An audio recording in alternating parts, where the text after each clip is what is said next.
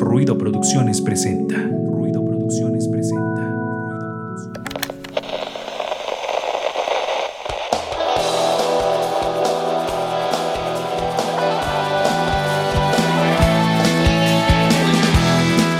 Esto es Ruido de Fondo, un espacio para compartir, difundir y crear contenido cultural independiente. Quédate con nosotros para que juntos Hagamos ruido. Ruido de fondo.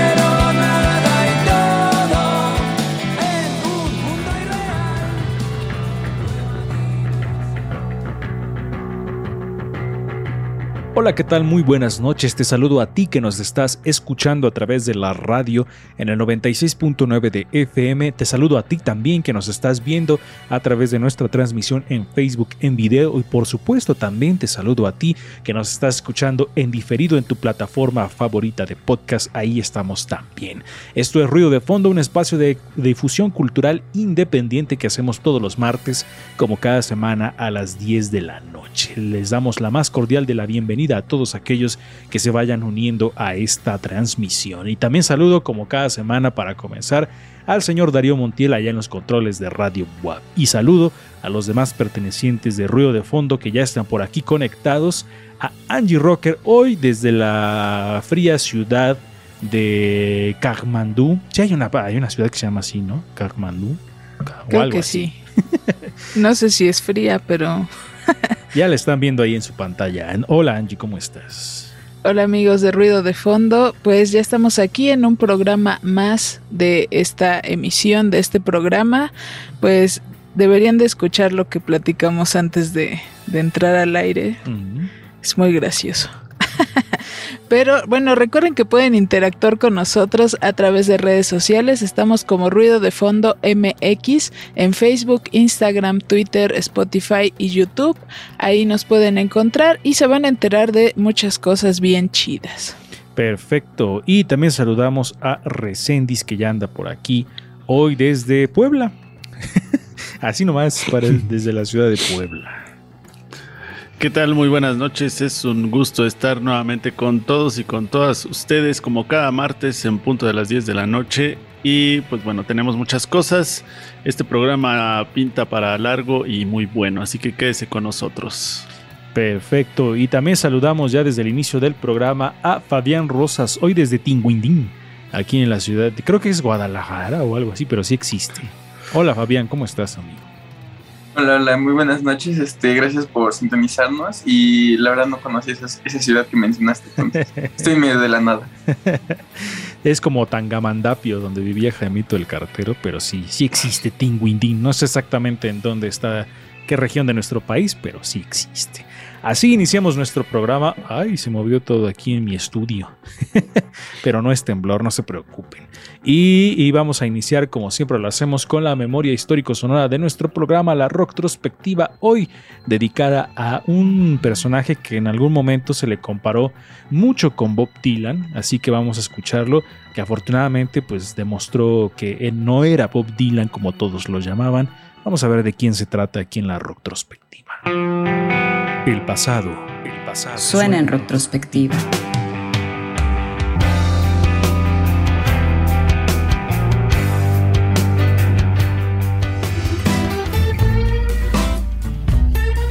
uno de los compositores británicos más importantes del siglo XX. Adelantado a su tiempo, la sonoridad que consiguió marcó el camino de la música. Sus letras poéticas profundas y viscerales quedarán para siempre como una manifestación de su talento. El folk y la psicodelia no serían lo mismo sin él. Donovan, Donovan.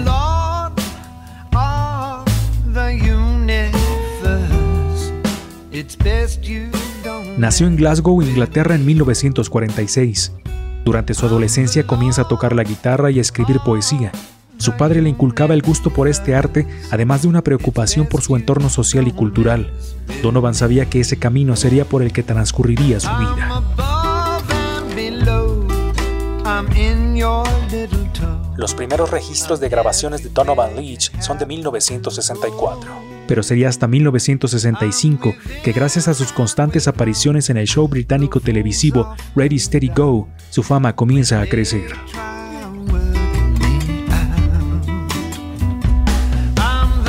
Con su guitarra acústica Donovan conquistaba a la audiencia inglesa. Canciones como Catch the Wind y Colors eran aplaudidas.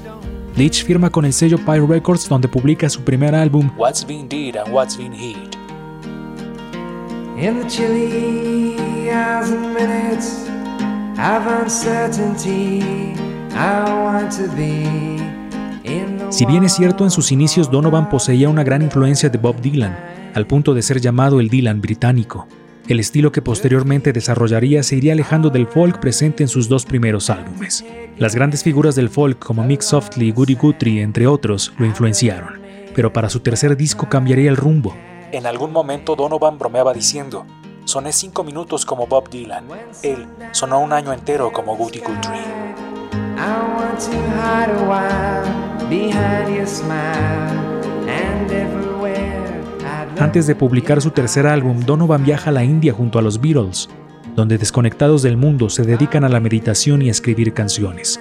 En ese momento, el cuarteto de Liverpool queda impresionado con la técnica guitarrística de Donovan. La influencia de la guitarra de este se ve reflejada en el álbum blanco de los Beatles, en canciones como Dear Prudence y Blackbird.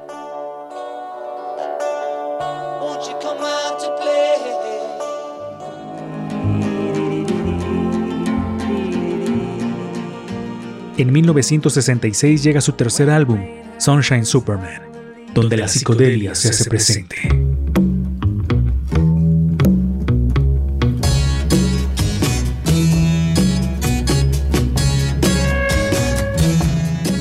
De la mano de su productor Mickey Most y el arreglista John Cameron nace este disco que se adelanta a su tiempo.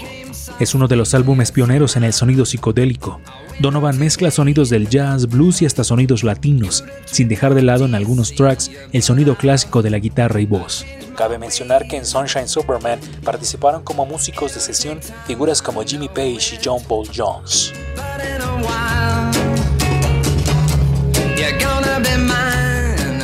Después de Sunshine Superman, Donovan publica otro disco importante en su carrera, Mellow Yellow. I'm just mad about saffron. El sencillo homónimo del disco se posiciona en el número 8 en Inglaterra y número 2 en Estados Unidos de las listas de popularidad.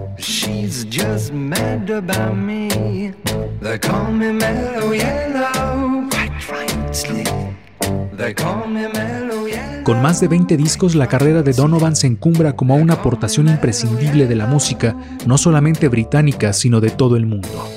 El inglés logró sacudirse los constantes comparativos con Dylan, demostró el enorme talento que posee y el importante legado que dejaría. Su sonido en la década de los 60 fue un vaticinio de lo que vendría para la música. Poeta y músico adelantado a su era, Donovan.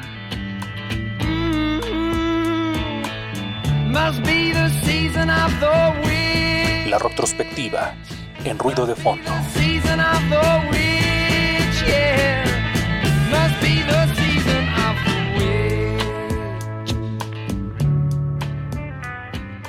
Ahí estaban escuchando la cápsula hoy dedicada al músico británico Donovan, que pues ya ustedes se enteraron que lo compararon durante mucho tiempo con Bob Dylan, pero él quiso pues deshacerse de esas comparativas y demostrar que él podía ser más que su guitarra y voz, incluso pues eh, poniendo un poco las bases sobre la psicodelia en la música. Angie Rocker, como ves, al compositor Donovan.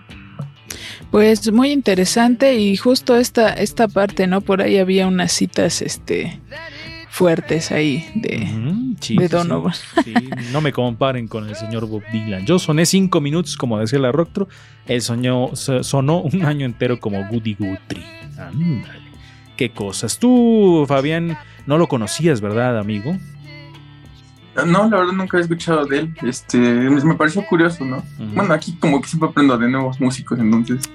Eh, para que vean. Sean como Fabián y escuchen ruido de fondo para que conozcan más cuestiones musicales y de otro tipo. Pero vamos con lo que sigue aquí en nuestro programa. Hoy Eh, Fabián, como siempre, nos trae dos opciones bastante interesantes, muy intensas, creo yo, las de esta semana también. Así que vamos con ruido, cámara, acción en ruido de fondo. Ruido, cámara, acción.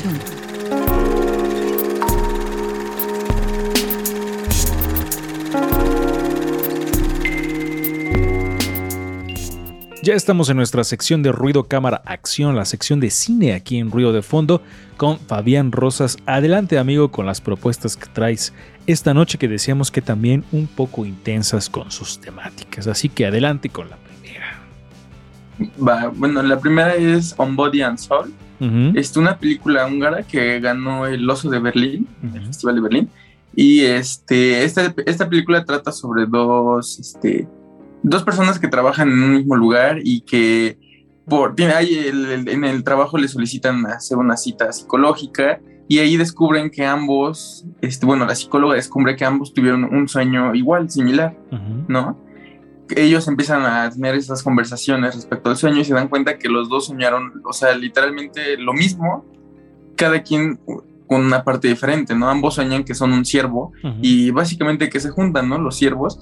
Y entonces, este, con esto empiezan a entablar una relación y poco a poco se empiezan a conocer hasta tal grado de que se empiezan a enamorar, ¿no? Es una película muy original desde mi punto de vista. Y aparte de todo, creo que es un romance, este, como que, bueno, no, no creo que hay, en el cine haya tantos romances de este estilo. Ok, ¿y sa- sabes qué?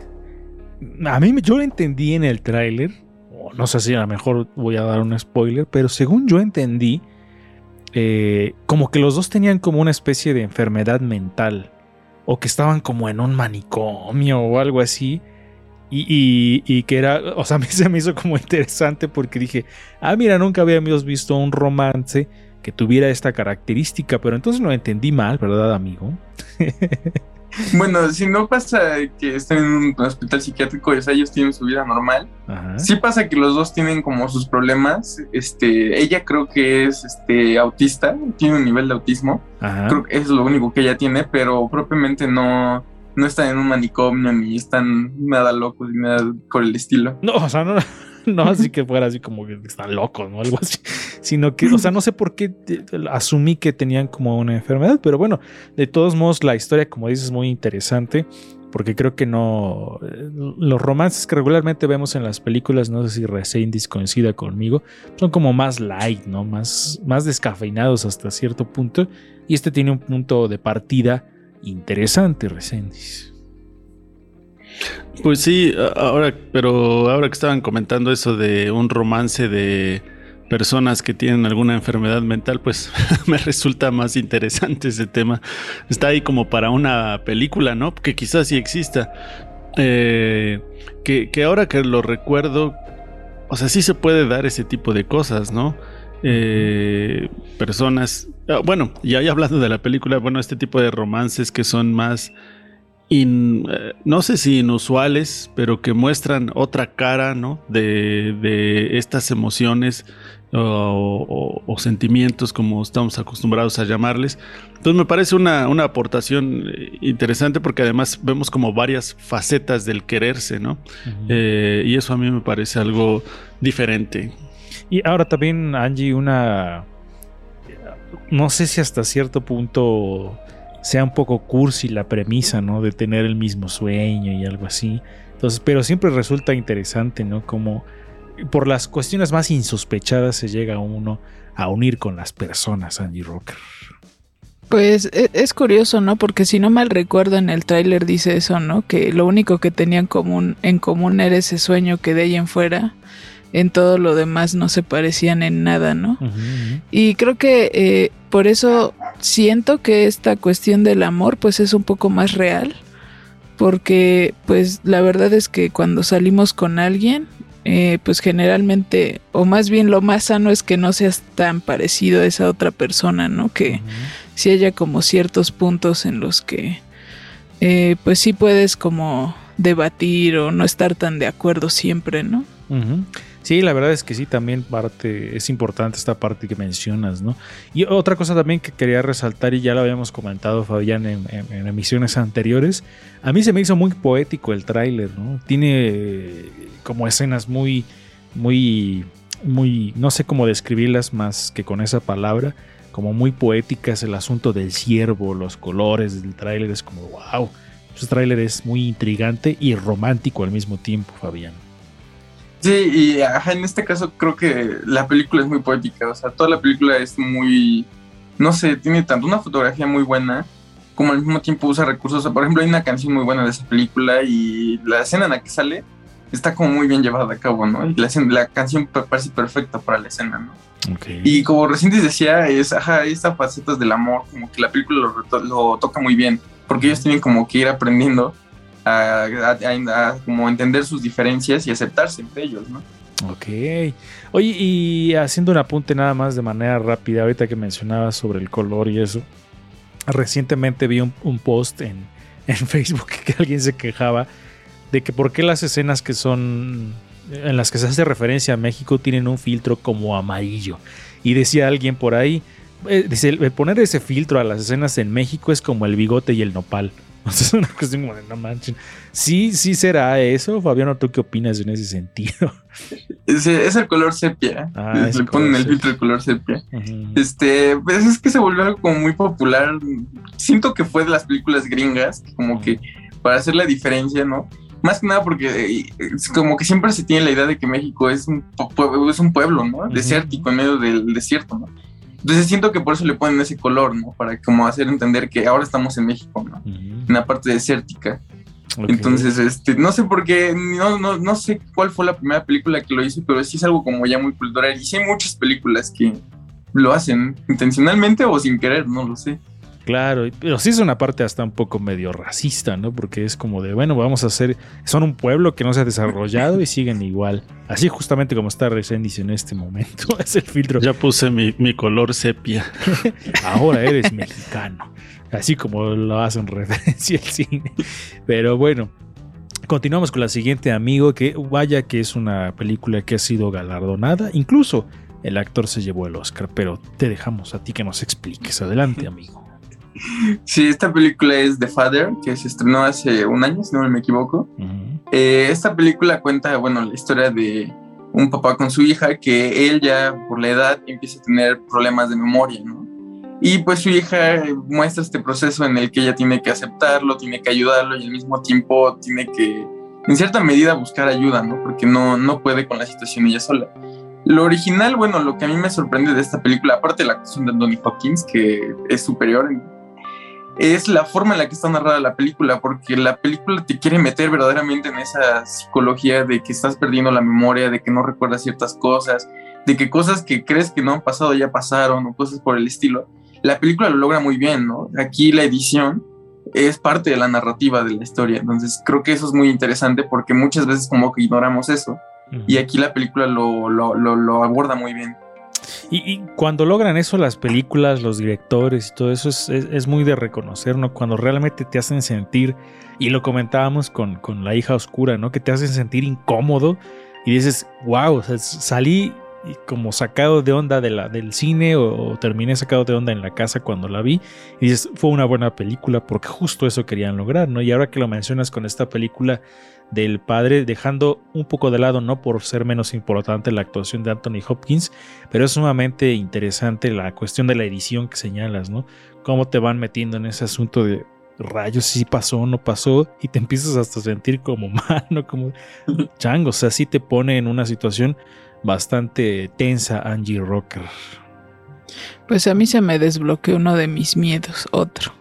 ¿Cuál? Pues esa del del Alzheimer y ese, este tipo de enfermedades neurodegenerativas. Eh, creo que sí es, es algo fuerte, ¿no? Eh, ya sea vivirlo en, bueno, en carne propia, pues no lo sé, porque no sé cómo, cómo avance, ¿no? En, en ti, pero también verlo desde afuera, Ujú. Este, por ejemplo, lo que eh, su hija, ¿no? Así como de esa también desesperación, ¿no? De que no sabe cómo, cómo ayudarlo, ¿no? Entonces sí, sí está, se ve que está bien chida esa película. Y, aparte está la cuestión, Recendis, también del, de la vejez, ¿no? Que es un, tema también sumamente complejo en este país y en muchos otros, ¿no? Entonces también es un tema, la vejez y la relación padre-hija y toda la gente involucrada en este proceso también. Voy a decir algo eh, rápidamente. La otra vez que estaba yo en la alberca, me tocó ir a nadar con, pues, con gente que ya tenía más de 50, o tiene más de 50 o 60, 70 años. Y de repente, yo estando ahí también con ellos, eh, la instructora de nado les iba preguntando algunas cosas. ¿Usted por qué viene? Y todos empezaron a, a quejarse, ¿no? A mí me duelen las rodillas, a mí las piernas. Y luego yo dije, a mí también, ¿no? O sea, de repente el hecho de decir, ah, yo tengo un dolor de columna también, eh, eh, a lo que voy es que llega, lle- llega un punto en el que dices, "Oh, ok, yo tengo, ando ando en los 40, pero estas personas que finalmente llegan a este punto, ¿no? Y donde todos vamos a llegar a este punto, eh, donde lo menos que puedes tener, eh, lo hablo así, a lo mejor es una, es una, un dolor de rodilla o de columna o de cosas así, pero en la cuestión mental, híjole, yo también le tengo mucho miedo a este tipo de cosas, ¿no? Como dice Angie, desbloqueas un, un miedo, Sí. porque sí, el, el- el enfrentarnos todos a este tipo de, de situaciones es, es duro, es muy, muy complejo, ¿no? Una de estas actuaciones, Fabián, en las que dices, denle el Oscar, denle el Oscar a este señor, porque la verdad es que se rifó de manera increíble, Fabián. Sí, definitivamente. Yo me acuerdo la, la primera vez que la vi, ese año me acuerdo que los nominados como que hasta el momento ninguno me había sorprendido. Y me acuerdo que Anthony Hopkins era el último que me faltaba y cuando lo vi dije, no, definitivamente si no se lo dan sería como muy, muy injusto. Porque sí. es que sí es sorprendente. Creo yo es su mejor papel de toda su carrera. Y es difícil decir eso porque Anthony Hopkins es Anthony Hopkins. Sí, la verdad es que es un, un actor con un- una trayectoria impresionante. No sé si ya anteriormente le habían dado el Oscar. Eh, Sí, por Hannibal Lecter en El silencio de los inocentes. Oh, que también, qué personaje tan, tan, tan increíble el, el que hace ahí. Digo, podrá o no ser del gusto de muchos esa película, pero la verdad es que el papel que hace Anthony Hopkins como el doctor Hannibal Lecter es impresionante. Entonces, Y muy diferente, ¿no? Porque aquí es una persona indefensa y en Hannibal es un psicópata. sí, que da miedo. Tienes mucha razón. Por ahí leía que, eh, que incluso asustaba a sus compañeros de rodaje, ¿no? Con Mm. esta, esta frase tan famosa de Good morning, Clarice. Y se les acercaba y les decía, ¡ay! Y se espantaban por la intensidad del personaje. Y en la de Instinto también, que hace una muy buena actuación. Sí, también, la verdad es que un, un- uno de esos eh, actores trascendentes completamente en el cine. Ah, haciendo el resumen, amigo, ¿cuáles fueron las propuestas de esta noche? Este fue On Body and Soul, que se encuentra disponible en Netflix, entonces creo que es una buena, buena, buena, buena película para ver en Netflix. Y The Father, que está disponible en Paramount Plus. Órale, muy bien. Las dos las tengo ahora sí, entonces voy a, voy a ver las dos. Gracias, amigo, por las recomendaciones de esta noche. Nosotros vamos a lo que sigue, que es Mujeres en Frecuencia con Angie Rocker. Pues esta noche en Mujeres en Frecuencia vamos a escuchar acerca del colectivo ciclista Somos Fuego. Entonces vamos a escuchar y ahorita regresamos. Mujeres en Frecuencia. La bicicleta no solo debe ser considerado un vehículo de uso recreativo, ya que también se ha convertido en la alternativa de los ciudadanos para trasladarse a sus trabajos o desempeñarlos sobre ella, como los panaderos, pepenadores, repartidores, bicimensajeros, carteros, etc. Colectivos ciclistas en Puebla apuntan que el uso de la bicicleta aumentó durante la pandemia y también como consecuencia del alza al costo del pasaje en el transporte público.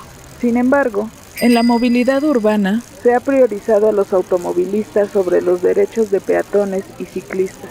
Un parámetro para sostener tal afirmación es que de acuerdo con el colectivo Masa Crítica, de enero de 2021 a abril de 2022, la capital de Puebla registró más de 35 ciclistas fallecidos por atropellamiento.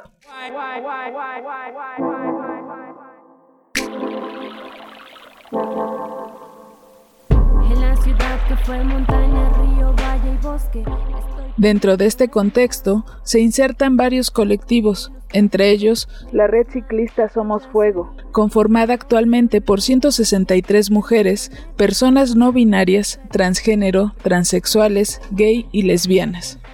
Somos Fuego inició con rodadas bajo la idea de la libertad de movimiento, al usar la bicicleta y compartir con la familia, conocidas y amigas, de tomar a la bicicleta como una afrenta contra la violencia y el acoso en el transporte público, y como una alternativa segura de movilidad para mujeres y disidencias. Con el tiempo también se abrieron a las luchas de otros colectivos, como Voces de los Desaparecidos y Pueblos Unidos contra Bonafont, para exigir justicia y respuesta ante sus demandas. También se han unido en torno a sus propias luchas con protestas pacíficas para pedir respeto y respaldo a su derecho de elegir cómo movilizarse dentro de la ciudad y exigir justicia para los ciclistas asesinados o heridos por automovilistas, como el caso de Don Rafa, atropellado por una unidad de transporte público, además de adoptar una postura anticapitalista y antipunitivista. Otra de las acciones que realizan como colectivo es realizar una vez al mes en el Parque del Carmen la biciescuela, en donde aparte de aprender a usar la bicicleta, se enseña cómo mejorar las habilidades en el uso de la misma y cómo rodar por la ciudad mediante el conocimiento de mejores rutas, señalización de movimientos, etc. Actualmente varios colectivos ciclistas en Puebla buscan que se homologue la ley de movilidad a nivel local y federal es necesario desacelerar la ciudad para que todas las formas de transitar por ella sean dignas y respetadas. Mujeres en frecuencia en ruido de fondo. Menos tráfico, menos mar, no gasolina, es costoso, lo ilustraría. Tener planeta para rato me gustaría. Reduzco mi huella ambiental, la contaminación. Estaban escuchando Mujeres en Frecuencia. Recuerden seguir estas cápsulas en Spotify y en Facebook. Ahí pueden eh, escucharlas, compartirlas y darles like. Y todo eso se los agradeceremos muchísimo. Vamos a hacer un corte aquí en nuestro programa y recuerden seguirnos en las redes sociales para que no se pierdan ningún detalle de lo que hacemos aquí en Ruido de Fondo. Estás en ruido de fondo. Hagamos ruido.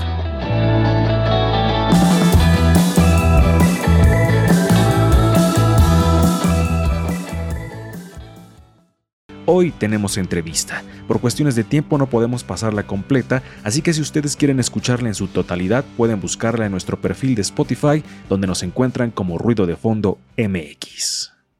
Y me voy.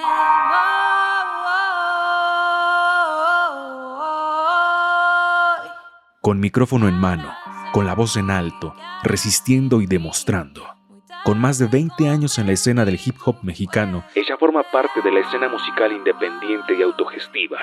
Hoy, en Ruido de Fondo, platicamos con Shimbo. Chifa sin avisar a nadie, sin carta, sin dar detalles. Vagabunda con mala junta, mala hierba de barrio a la hora oportuna. Luces en la bruma, ven, ven la patrulla. Siete menos uno, huyan. Amigos de Ruido de Fondo, un gusto estar con ustedes aquí en el bloque 2 del programa.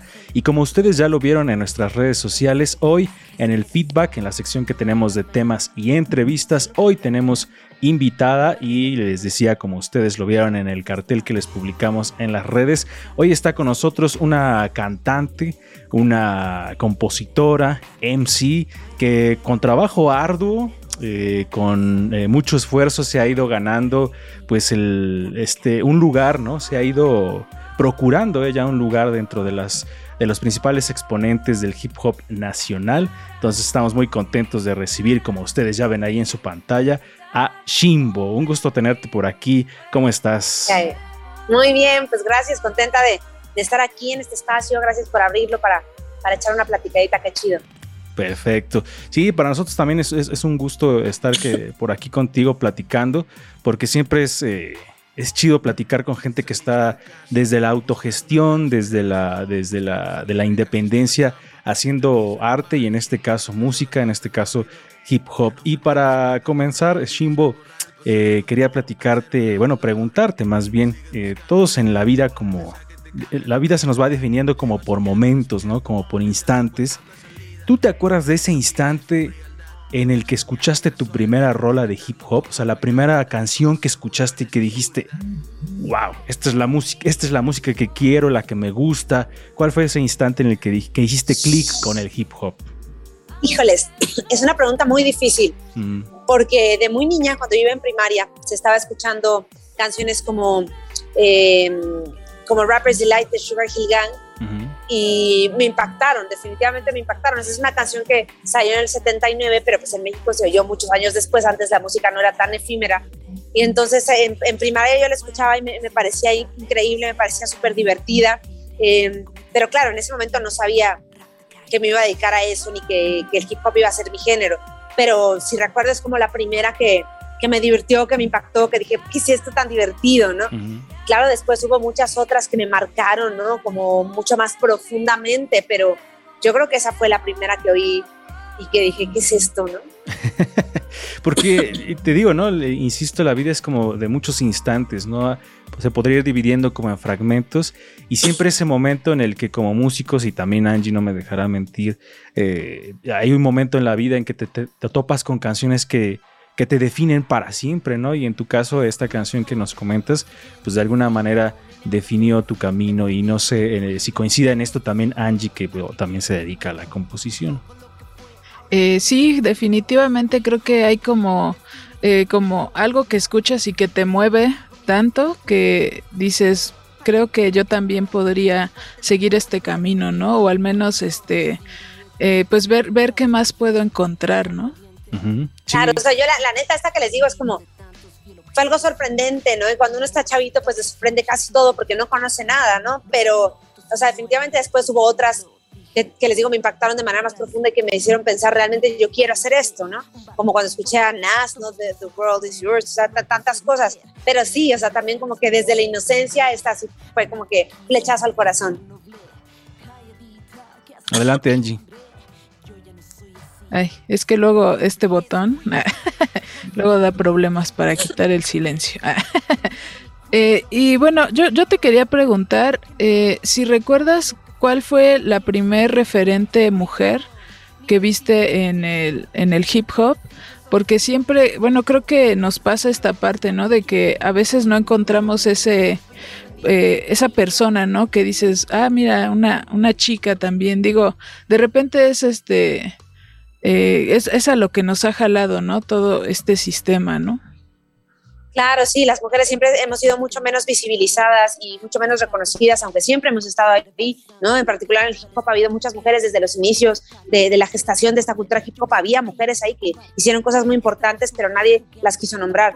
Y a mí definitivamente de las primeras que escuché que me volaron la cabeza fue Ladybug, este, de Digable Planet, fue, bueno, por supuesto Queen Latifah me pegó durísimo, MC Light, como de la vieja escuela, fueron así impactantes y aparte traían un mensaje feminista que en esa época no era nada común, sobre todo MC Light.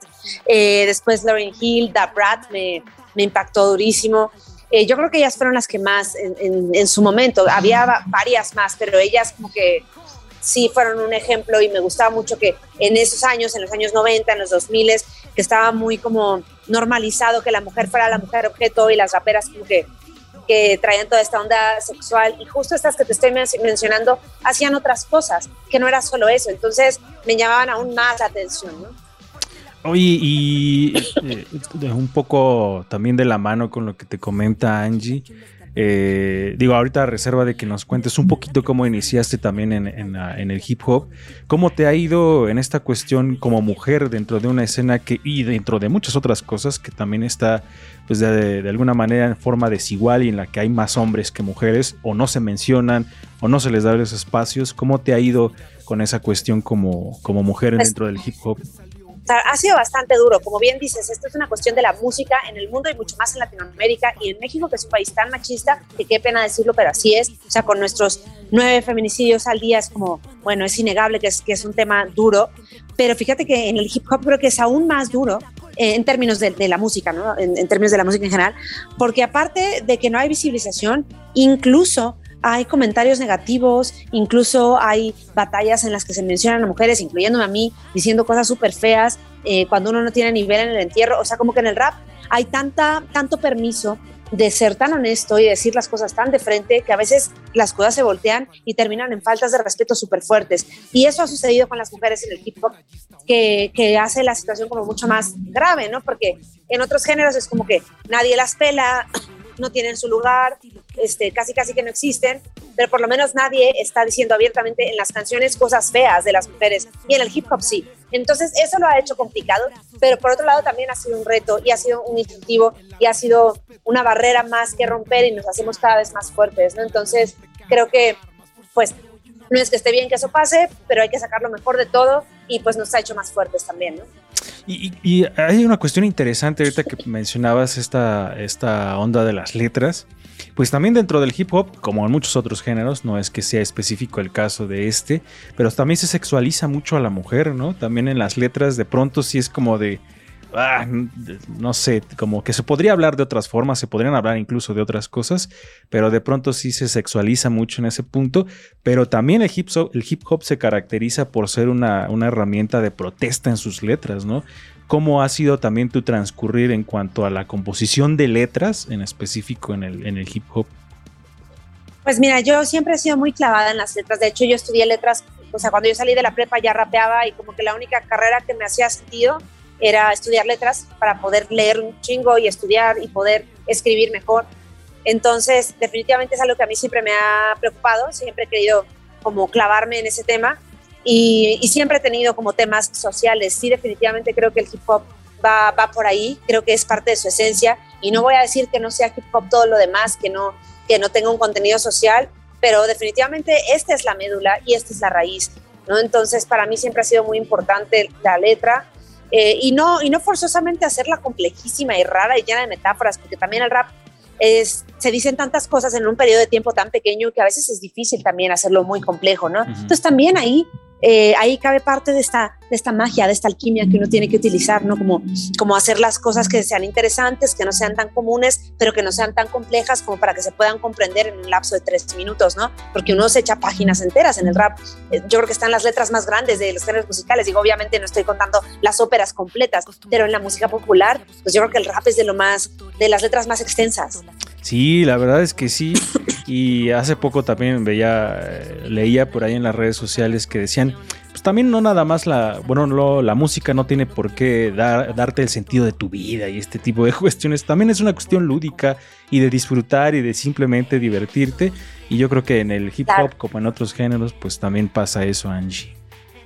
Sí, y aparte también eh, creo que involucra mucho la, eh, la creatividad y también la asertividad, ¿no? En saber cómo ir contestando e, e hilando los mensajes, ¿no? A veces creo que eh, se olvida un poco esa parte, ¿no? A veces es como bla, bla, bla, He escuchado, ¿no? Que hay gente que suelta y suelta y suelta, pero no va como tal hilando, ¿no?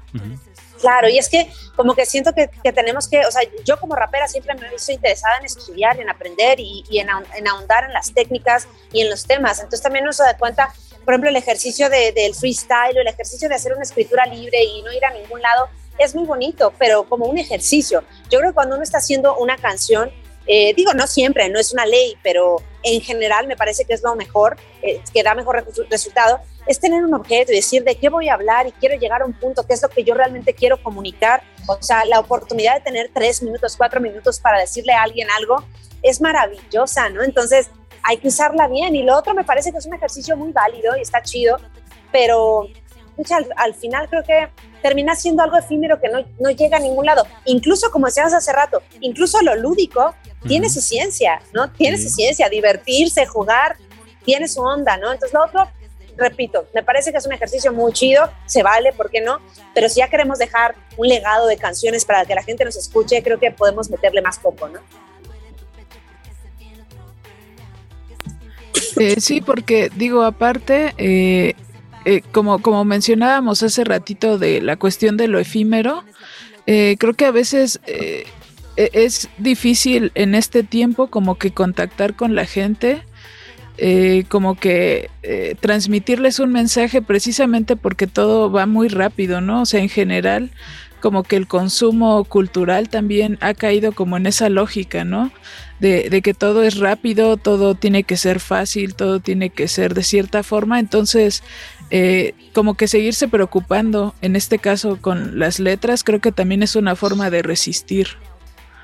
Absolutamente, absolutamente. Y, de verdad que bien lo dijiste tú, ¿no? Estamos viviendo tiempos bien difíciles donde todos los formatos ya no los pone la gente que hace la música, sino que los formatos los ponen las plataformas. Es decir, ahora hay canciones que están hechas, pensadas para pegar en TikTok y a lo mejor lo único que se necesita son unos cuantos segundos para que la gente haga sus, sus, sus, sus, trends virales, un bailecito o cualquier cosa, y ya pegó la rola y ya salió una la nota, ¿no? De regalías y tal y tal, y entonces no hubo canción, ya hubo 30 segundos de una cosa que no sabes ni qué es, y, y entonces hay que decidir a ver, ¿qué, ¿qué, voy a hacer yo con esto? Porque tengo que entrarle de alguna manera o desaparezco, pero tampoco puedo entrarle absolutamente y ceder absolutamente en todo, porque entonces yo no voy a estar defendiendo otros formatos que pueden ser mucho más transformadores y que pueden llegar a, a lo profundo y a la raíz de las personas y eso, acompañarnos en la vida, cambiarnos la vida a veces. Eso, la verdad es que a mí no me ha pasado en un TikTok y me encantaría preguntarle a las nuevas generaciones si a ellos,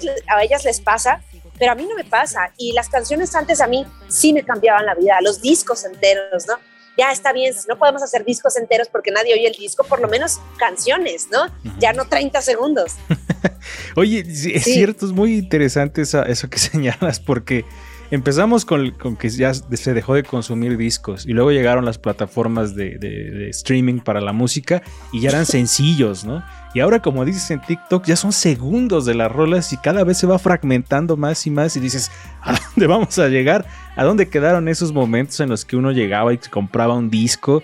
Y escuchabas el disco completo y todo el ritual de abrirlo y ver el empaque y ver todo el diseño que traía adentro, todo el arte. ¿Dónde quedó toda esa parte? No sé si así a ti te pasa también eso de extrañar esos discos enteros.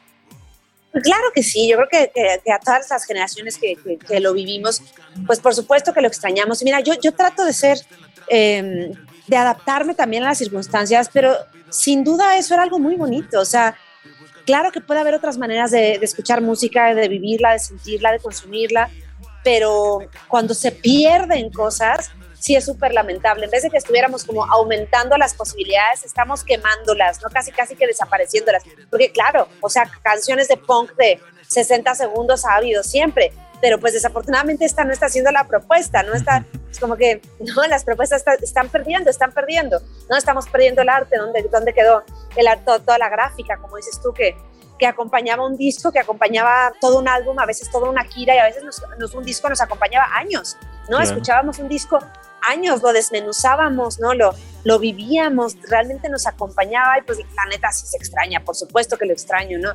Y, pero creo que podemos tratar de, de ir proponiendo unas nuevas maneras también, ¿no? De, sí. de, de, tratar de consumir música de otra manera y, resistir, como, como decían hace rato, ¿no? Resistir.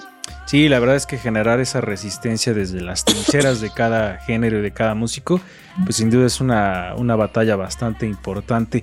Y, regresando un poco a esta cuestión, eh, digamos, de alguna manera histórica, coméntanos cuál fue así de manera breve tus inicios en en el género. Digo, mucha gente que estará viendo esto te conoce, pero habrá mucha gente que no. Entonces, para aquellos que, que, que no tienen el gusto todavía de conocerte y a tu música, ¿cómo inició Shimbo? ¿Cómo nace Shimbo? Pues mira, yo empecé a rapear muy chiquita, pero era rapera de closet. Uh -huh. Este, yo conocí el rap desde primaria, secundaria, te estoy hablando que yo empecé a rapear ya un poquito más formalmente por ahí del año de 1996, ahí nanita, ya tiene mucho eso, ya, ya suena hasta raro, Dios mío. Yo empecé a rapear en ese año, eh, no me había aventado hasta que yo me escapaba en las noches a escuchar música electrónica en general, yo oía rap y también música electrónica, era la época de los raves, empecé a conocer a varios productores que en esos años eh, los DJs de música electrónica producían a los primeros grupos de rap de la Ciudad y Estado de México. Y entonces eh, conocí a un DJ, LBM, que me presentó a varios raperos que en ese momento eran como, que son la vieja escuela de, del rap de México y para pronto me incorporé a esta vieja escuela eh, como una de las poquísimas mujeres que había en esos, en esos años.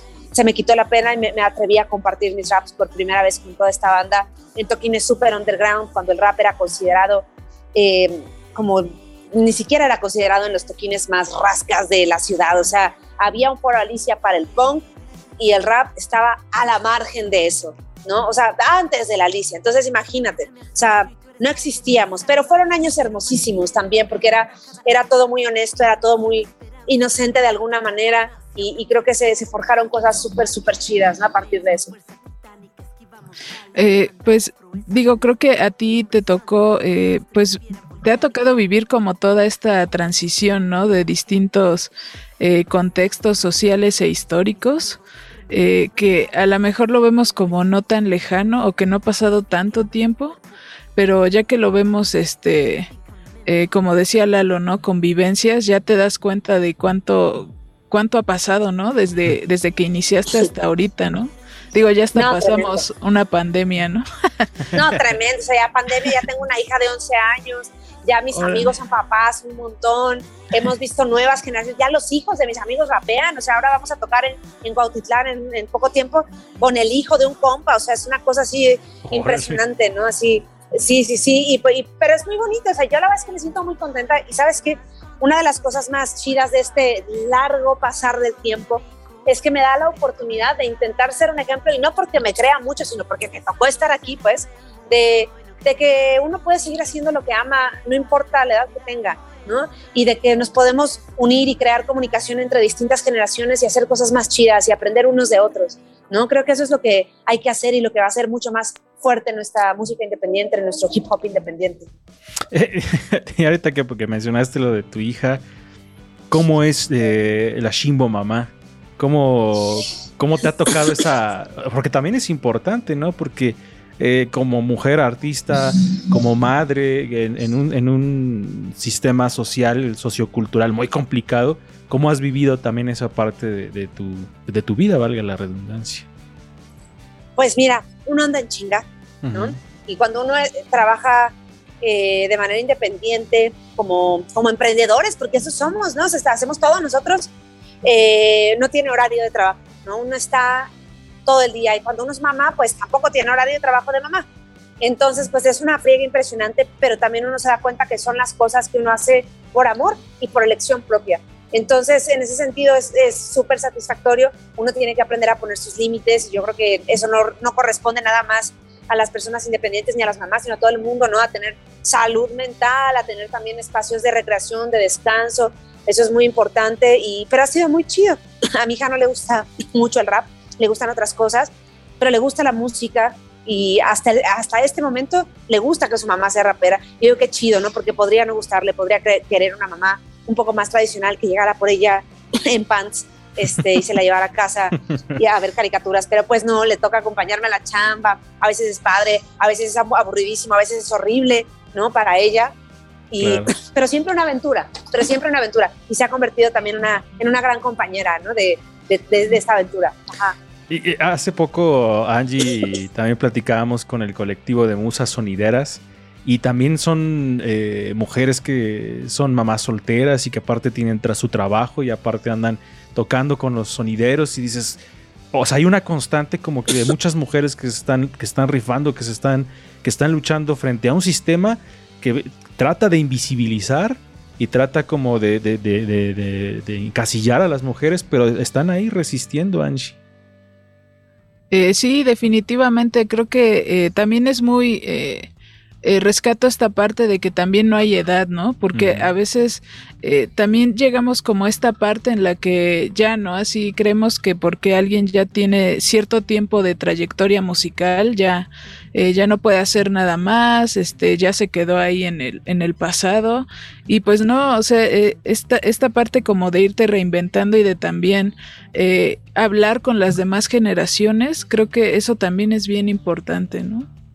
Claro, definitivamente. Yo te puedo decir que para mí ha sido también de un aprendizaje súper chido, súper profundo, el poder absorber tantas cosas de las nuevas generaciones. También uno tiene que ser muy flexible y uno tiene que, saber que uno está aquí para aprender, que no porque uno ya tenga un camino recorrido y haya aprendido ciertas cosas, sobre todo técnicas, la neta, ¿no? Porque pues uno, claro, la experiencia te da cosas técnicas y también te da madurez ante circunstancias de la vida. Entonces uno puede aportar eso pero cuántas cosas no tiene uno ahí atravesadas que están mal, que uno aprendió mal, que, y, que solamente se han ido eh, resolviendo y que solamente han ido encontrando su camino con el paso del tiempo. Y forzosamente las nuevas generaciones tienen la respuesta de esas cosas, nosotras no, o sea, yo no. Entonces para mí ha sido hermosísimo poder compartir con estas nuevas generaciones, aprender de ellas, ¿no? Eh, aprender a ser como eso, flexible y que ellas también lo sean, porque uno cuando es súper joven, que aún me siento joven, soy joven, pero cuando uno es muy joven,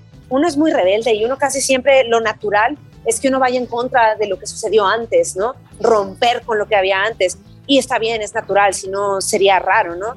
Pero también cuando después de, esa ruptura se logra un equilibrio y se logra un respeto y cariño mutuo, eh, las cosas fluyen increíble y hay un avance, hay un avance increíble en lo que sea que se esté haciendo. Sí, la verdad es que ojalá y las nuevas generaciones eh, se tomen en serio la parte que les toca y a ver qué, resulta. Eh, regresando un poco a, la cuestión también de tu música, pues eh, estás recién publicaste tu material más reciente, el Kingdom EP. Cuéntanos un poco sobre, sobre tu más reciente material. Híjoles, pues mira, es un disco que se, que se gestó en pandemia fue hecho muy, muy en casa, con productores eh, muy cercanos a mí, em, con, con muchísimo, se puede notar, yo creo que el avance y el aprendizaje, porque fue tiempo de estar tanto en casa y de aprender tanto. Yo también me metí a estudiar composición en toda esta temporada, que, que, fueron cambiando las cosas y mi visión y mi técnica y tantas cosas fueron cambiando. Entonces se nota eso en el desarrollo del disco y para mí pues es placentero y es muy chido, ¿no? Es muy bonito ver, híjoles, mira, aquí todavía no sabía esto y aquí ya ya lo sabía y se nota, se nota, ¿no? O sea, de, de, de Quinton, que es la primera, a la última, que es medicina, se nota una evolución y un cambio. Y pues así fue, fue, como yo lo viví. El disco habla de cuatro historias, de cuatro mujeres diferentes, cuatro historias duras, vistas, sí, desde, desde el encierro, pero que hablan de, de muchas cosas. No, no es que hable de la pandemia todo, hablamos de la trata de personas, hablamos de, de, de la adicción y el burnout a causa de, de los aparatos, de los teléfonos, de las tablets. Eh, hay una canción muy autobiográfica que es Kingdom, que habla de, como de mi camino y de mi historia y mis vivencias en, en este mundo del rap.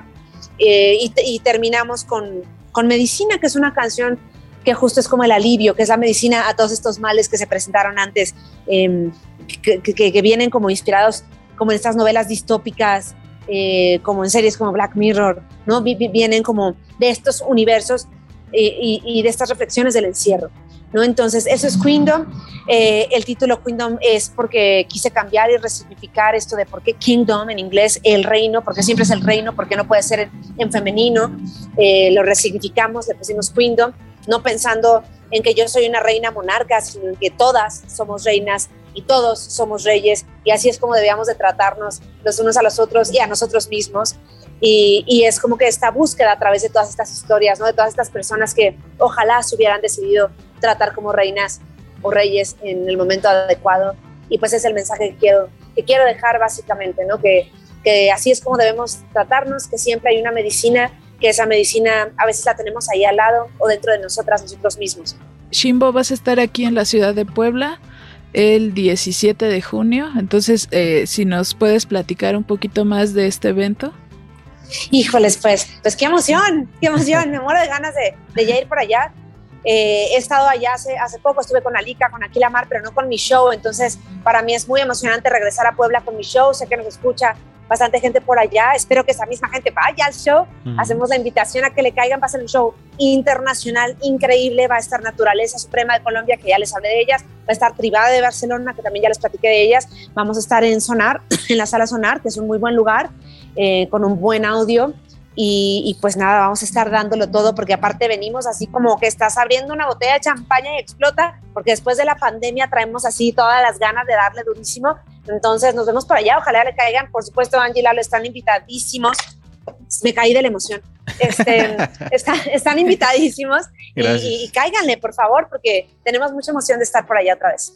Pues sí, ojalá podamos vernos, saludarnos y también a la gente que nos está viendo en Facebook y no, que nos está escuchando a través de la radio, pues que vaya también ya eh, a disfrutar de este tipo de espectáculos y de alguna manera apoyar también, ¿no? Porque yendo, la manera de apoyar a los músicos independientes y a los proyectos artísticos independientes, pues es ir consumir la música, comprar entradas de, conciertos y así se va apoyando a la escena. Pues muchísimas gracias Shimbo por estar aquí en, en Ruido de Fondo a través de Radio Bab, de la frecuencia universitaria y también de nuestra transmisión en video en Facebook. Eh, te agradecemos por estos minutos de la entrevista. Esperamos que la gente vaya el 17 de junio a Sala Sonar aquí en la ciudad de Puebla a- al concierto que va a ofrecer Shimbo. Gracias, gracias Angie. Muchas también. gracias. Gracias Angie, gracias Lalo. Y recuerden que hay boletos en preventa. Cuando salga este programa, eh, no el repetido obviamente, pero todavía van a encontrar boletos en preventa a mejor precio. Entonces corran por su boleto. Muchas gracias por el espacio y nos estamos viendo por allá. Les mando un abrazo muy grande. No, de qué, gracias a ti. Y eh, Shimbo te encuentran en todas las redes sociales, ¿verdad? Todas las redes sociales, a veces le agrego un MB así como de muy bien al final, Shimbo MB. Ok. Eh, pero bueno, así me encuentran y si no, googleenme y me van a encontrar muy rápido. Perfecto. Pues vámonos, esto fue Ruido de Fondo. Nosotros nos escuchamos la próxima semana con otra emisión más aquí en la frecuencia universitaria Radio Web 96.9 de FM y nuestra transmisión en Facebook. Adiós, Angie. Vámonos. Adiós amigos. Cuídense. Bye.